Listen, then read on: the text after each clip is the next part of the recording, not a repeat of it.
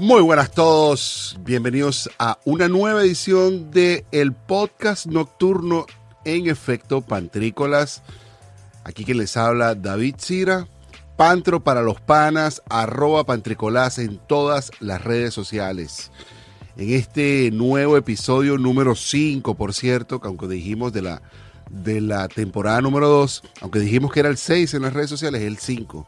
Eh, fue un lapsus mental mío porque fue que creé unas carpetas como tal y creé las 5 y cuando vi que ya tenía creado las 5, ni siquiera revisé lo que había ahí y creé las 6. En fin, vamos a estar conversando de lo que es QAnon y lo que significa esto, bueno, para la nueva realidad y para la nueva normalidad. Aparentemente el que no sabía nada soy yo, el ignorante soy yo.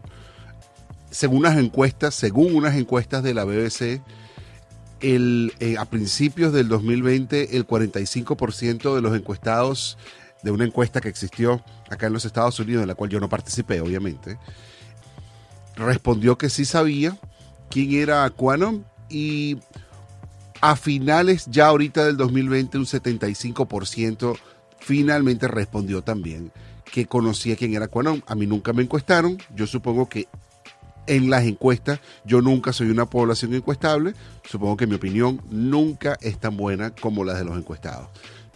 También vamos a estar conversando de lo que pasó en torno a esto con las redes sociales como Facebook y todo lo que eh, ocurrió con las redes sociales del el presidente Donald Trump y también con las nuevas políticas de WhatsApp y todo esto.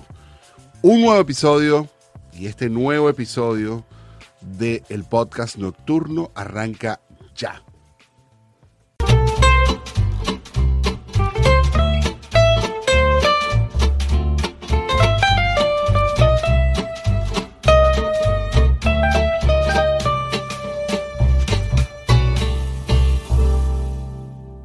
Bueno, muy buenas noches, bienvenidos de nuevo a nuestra nueva edición del el podcast nocturno en este episodio número 5. Aunque hayamos dicho que era el 6, pero nada, es el 5. En fin, el 5. Vamos a estar conversando un poquito de lo que es esto de Quanom.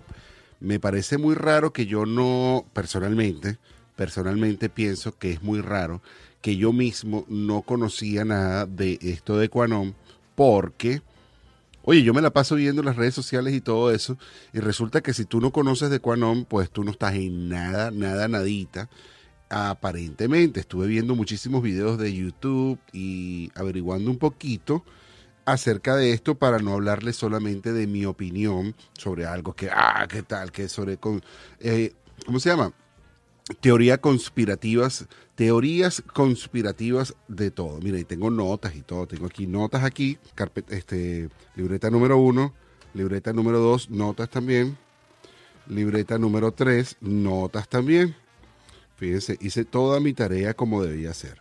Y como ustedes también se lo merecen, y como yo también me lo merezco para hacer este, de este espacio algo bueno y algo respetable, que nos escuchen y que yo también sienta que si yo estuviera en su lugar, también lo quisiera escuchar. Vamos a ver si ya terminé con la carpeta número uno, perdón, con la libreta número uno. Aparentemente sí. Ok, les decía que bienvenidos al nocturno número 6 y gracias por estar aquí conmigo. Y, y fíjense, Quanom, y ahora sí vamos a entrar en materia. vamos a entrar en materia desde esta perspectiva. Hoy, este, hoy, hoy, hoy, hoy, hoy, hoy es martes 12 de enero y hoy me dije a mí mismo, mí mismo, tienes que hacerte un propósito para el 2021 que sea diferente al 2020, algo cumplible y que tenga propósito al final del día. Entonces dije a mí mismo, creo que el hecho de ponerte en una guerra ideológica con los conspiranoicos sería una muy buena manera de comenzar el año 2021. Una idea positiva, ¿no? De estar en guerra con los conspiranoicos. Entonces, claro, esto me nace a propósito de que vi por ahí unas noticias de que en Madrid apareció una mujer, ya la vamos a ver aquí, ahorita en este video, que, o sea, yo estoy, incluso hay, hay teorías conspirativas que yo estoy a favor por ejemplo, como que si la vida detrás de la luna, que si en el lado oscuro no es tan oscuro, que si hay que si las pirámides las hizo, las hicieron los extraterrestres, que si hay vida extraterrestre, e, etcétera. Ese tipo de cosas yo las comparto. O sea, en, cierto modo, ¿no? No todo el tiempo las estoy compartiendo esa cantidad de loqueras, pero, pero locos hay en todos lados. Y eso, eso no se puede de una manera u otra controlar. Pero lo que sí podemos controlar es qué loquera es la que vamos a consumir. Y entonces pienso yo, yo digo, no, David, piensa a ti para ti mismo. Entonces tú dices, mí mismo, ¿qué vamos a pensar? Entonces yo digo, ok, vamos a ver qué es lo que pasó ahorita. Ahorita acabamos de ver el 6 de enero que sucedió esto que ya hablamos en el episodio anterior de la insurrección en Washington. Pero muchos de estos hombres y mujeres, por cierto, están asociados a esta red que se llama QAnon. Y y yo dije, oye, yo no es posible que yo no sepa nada de esto y averigüé también otra gente que se llaman Cabal, bla, bla, bla. Pero esta QAnon parece ser bien peligrosa o bien... Bueno, el FBI la cataloga como una organización terrorista, lo cual debe ser bastante cierto o alarmante de cierta manera, pero después de lo que vimos allá en Washington podemos ver la capacidad organizativa que tienen pero me llama mucho la atención porque es como una especie de idea loca, y discúlpenme los que estén a favor de esta organización de extrema derecha, porque eso es una, una organización de extrema derecha que nace a mediados del 2017 en un blog, básicamente en un chat, en un chat de esos que existen, eh, ¿cómo se dice? Anónimos por allí, eso, este, underground y eso, que empezaron con unas ideas donde ahí empezaron como a concatenar esta, esta, esta red o, a, tejer el tema de la red de pedofilia que existe y que gobierna el mundo y, y, principalmente a los Estados Unidos, lo que llaman ellos también el gobierno profundo. Eh, y entonces parece ser que al final, déjame buscar aquí mis notas para, para, tenerlo todo a la mano. Parece que al final del día nace desde un, un comentario que hizo Donald Trump donde él hace un, un mensaje que lo voy a poner acá ahorita también, va a salir ahorita aquí, que dice, calma antes de la tormenta. Y después, bueno, Donald Trump dice exactamente, calma antes de la tormenta, ya vas a ver lo que eso significa.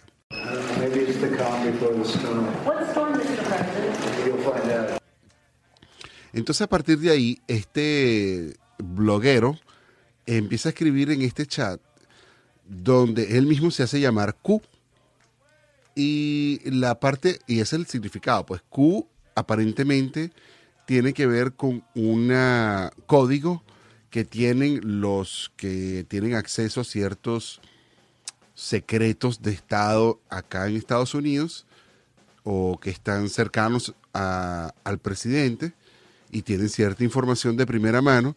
Y luego está Anom, que quiere decir como la parte anónima en la cual la gente empieza a participar. Y este hombre empieza como a soltar microdosis de información acerca de algo que está detrás del gobierno, como que lo que gobierna el mundo está detrás de esto. Entonces aquí, por supuesto, no solo se anotan el gobierno americano, sino que se anota también otros gobiernos, como el gobierno de Francia, el gobierno de Estados de, Alemania, u otros, etcétera, etcétera, etcétera. Pero lo bueno es que, lo bueno es que este, el Reino Unido se salva, además porque la reina es reptiliana, porque el presidente o el primer ministro del Reino Unido es pana de Donald Trump, entonces él es pana de El Salvador.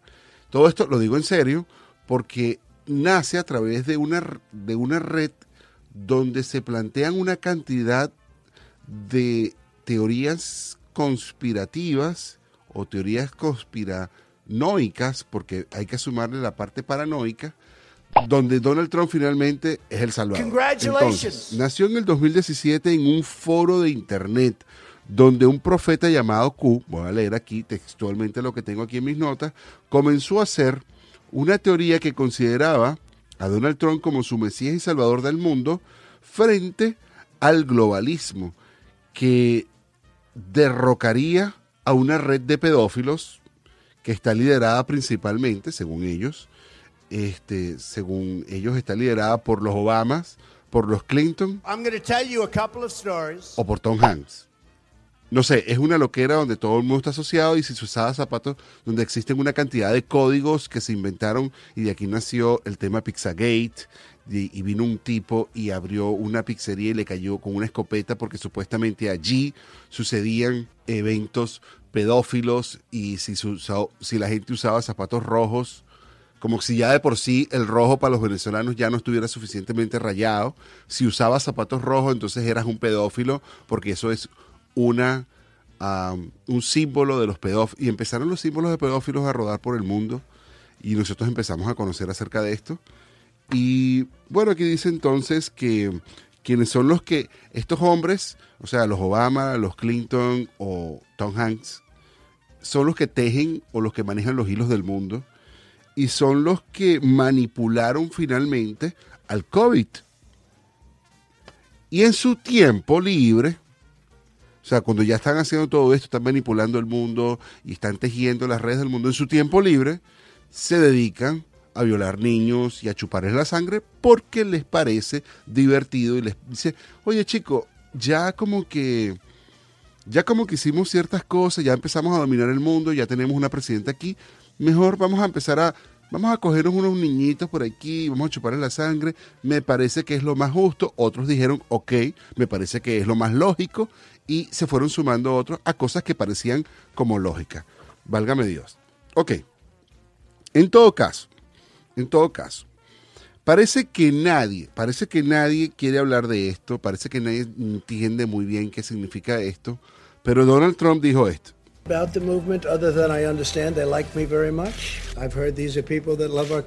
Entonces parece bien que este tienen una agenda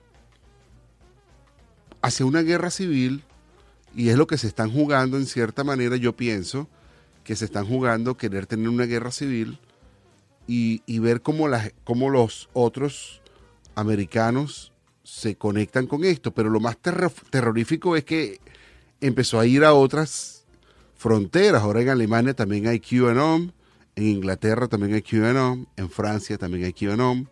Y están poniendo a estos gobernantes como parte de lo que ellos denominan, ¿cómo es que le denominan? Le denominan el globalismo. Entonces son parte de la agenda globalista.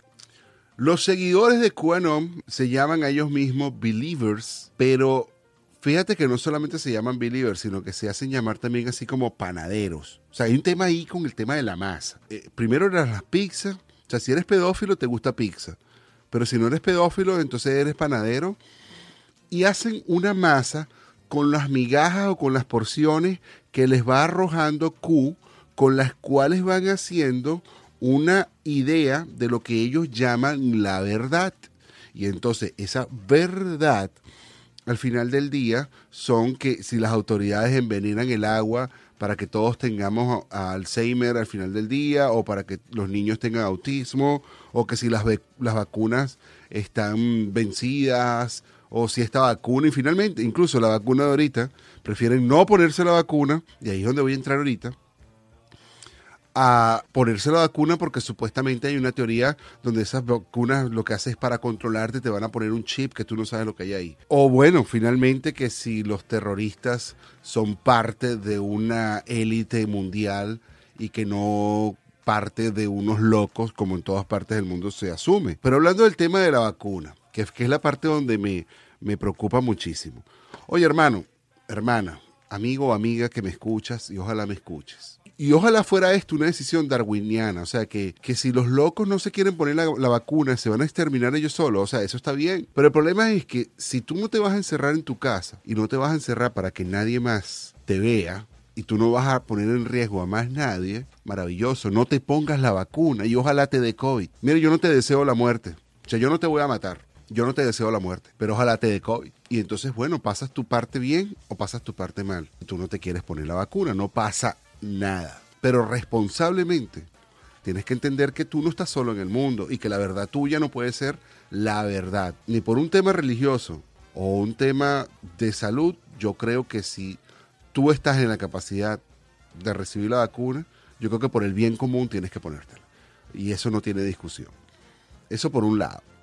Por otro lado, estuve viendo unas noticias de, de España donde ahora los gringos también son responsables de la tormenta guayasca, no sé cómo es que le llamaron, de Filomena, creo que se llama. Que esa nieve es de plástico, que si esa nieve es de mentira, que eso es mentira. Sí es verdad que Estados Unidos eh, incurrió en los años, creo que 60, no sé, no estoy muy claro, 70, en, unos experimentos para controlar el, el clima, pero oye, hermano, pensar que eso está sucediendo ahorita y que esa no es nieve de verdad y que efectivamente tal vez el verano tranquilo que tuvimos pudo haberle dado quizás algo de paz al ambiente. En consecuencia, pudimos darle mm, otros vientos al mundo y eso a raíz de haberle dado paz durante el verano, o sea, no estuvimos en la calle, acuérdense que estamos en una cuarentena,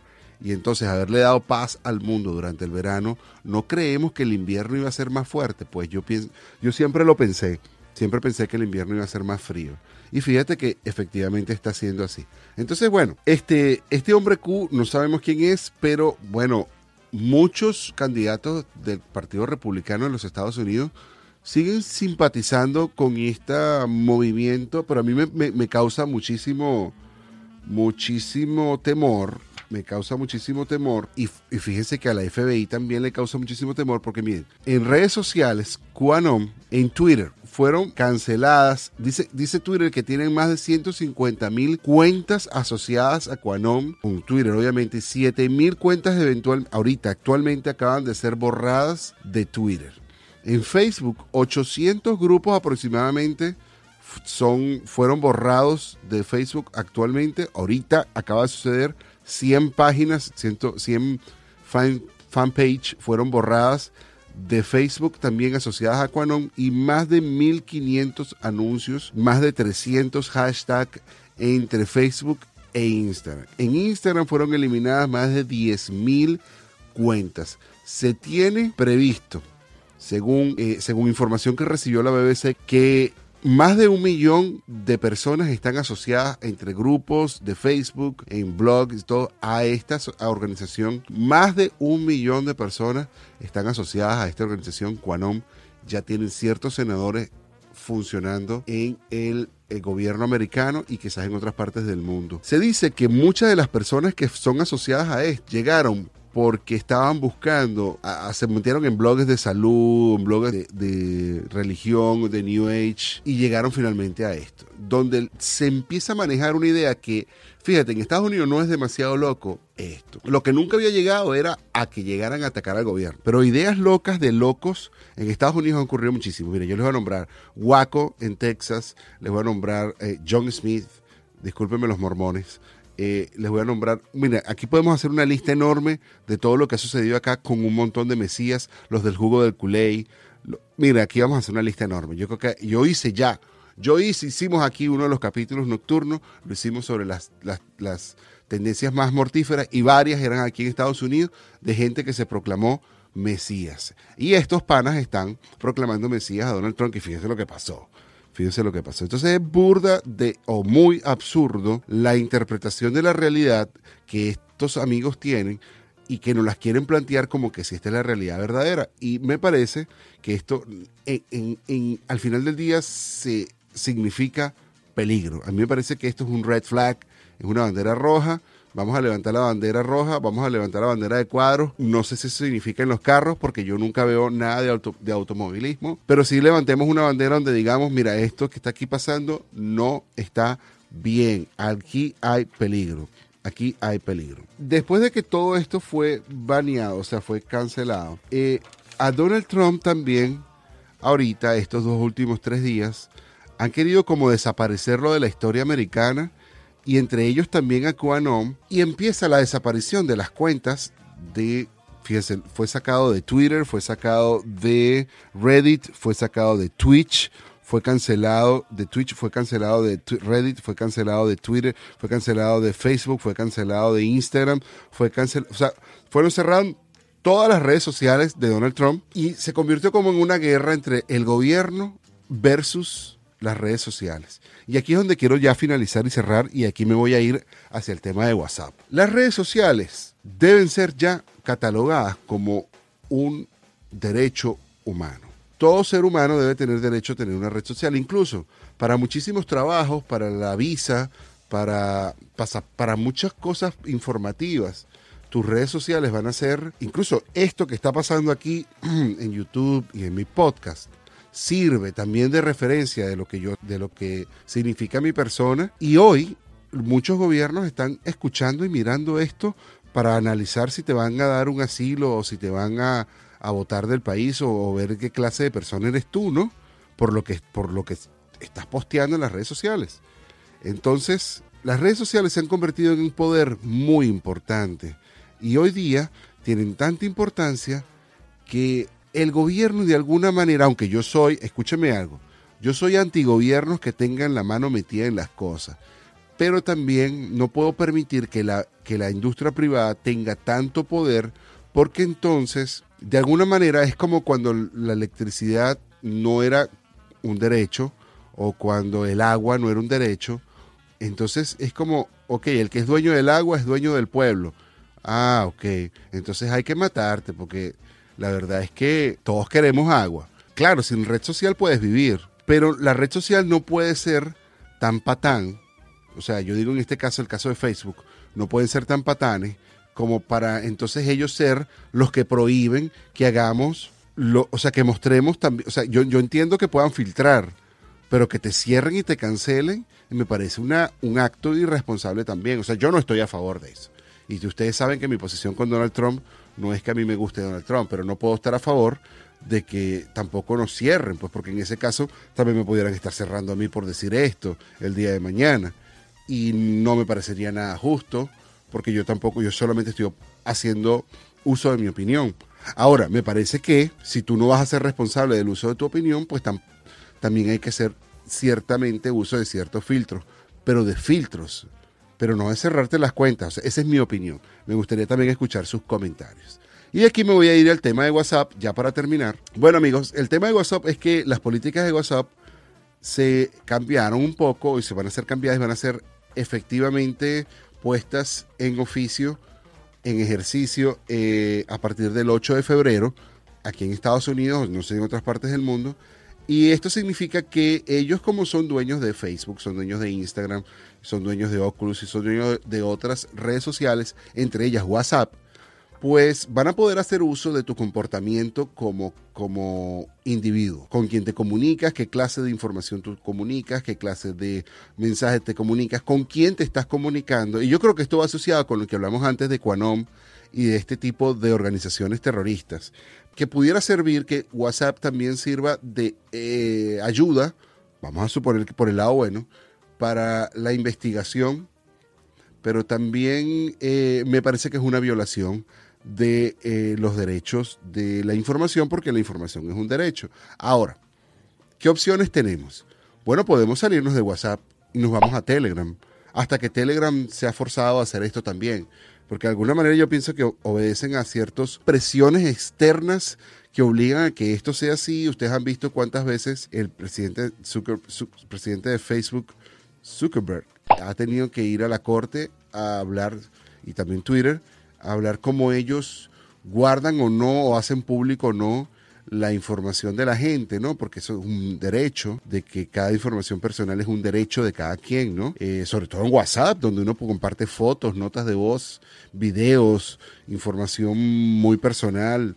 Eh, no es una red social, es básicamente un medio de comunicación y ahora ellos, aunque supuestamente garantiza que todo mensaje sigue siendo encriptado. Esa información entre estas dos personas o entre estos dos individuos que están enviándose información uno al otro, supuestamente esa información solamente va a quedar entre ustedes, pero cierta información de mercado, como si compraste en algún sitio, si, si, para ti WhatsApp está activo para compras, o si y averiguaste ciertas cosas, la propaganda o la actividad de mercadeo de WhatsApp va a llegarte o por medio de Facebook o por medio de Instagram o por medio de las otras redes sociales. Es decir, si tú hablaste con alguien de que te querías comprar unos zapatos X marca, te va a salir en alguna de las redes sociales, como ya sucede de todas maneras, porque todos tenemos Alexas, tenemos estas cámaras que nos miran, yo tengo tapita de esto, pero de todas maneras te puede escuchar, tenemos otros artículos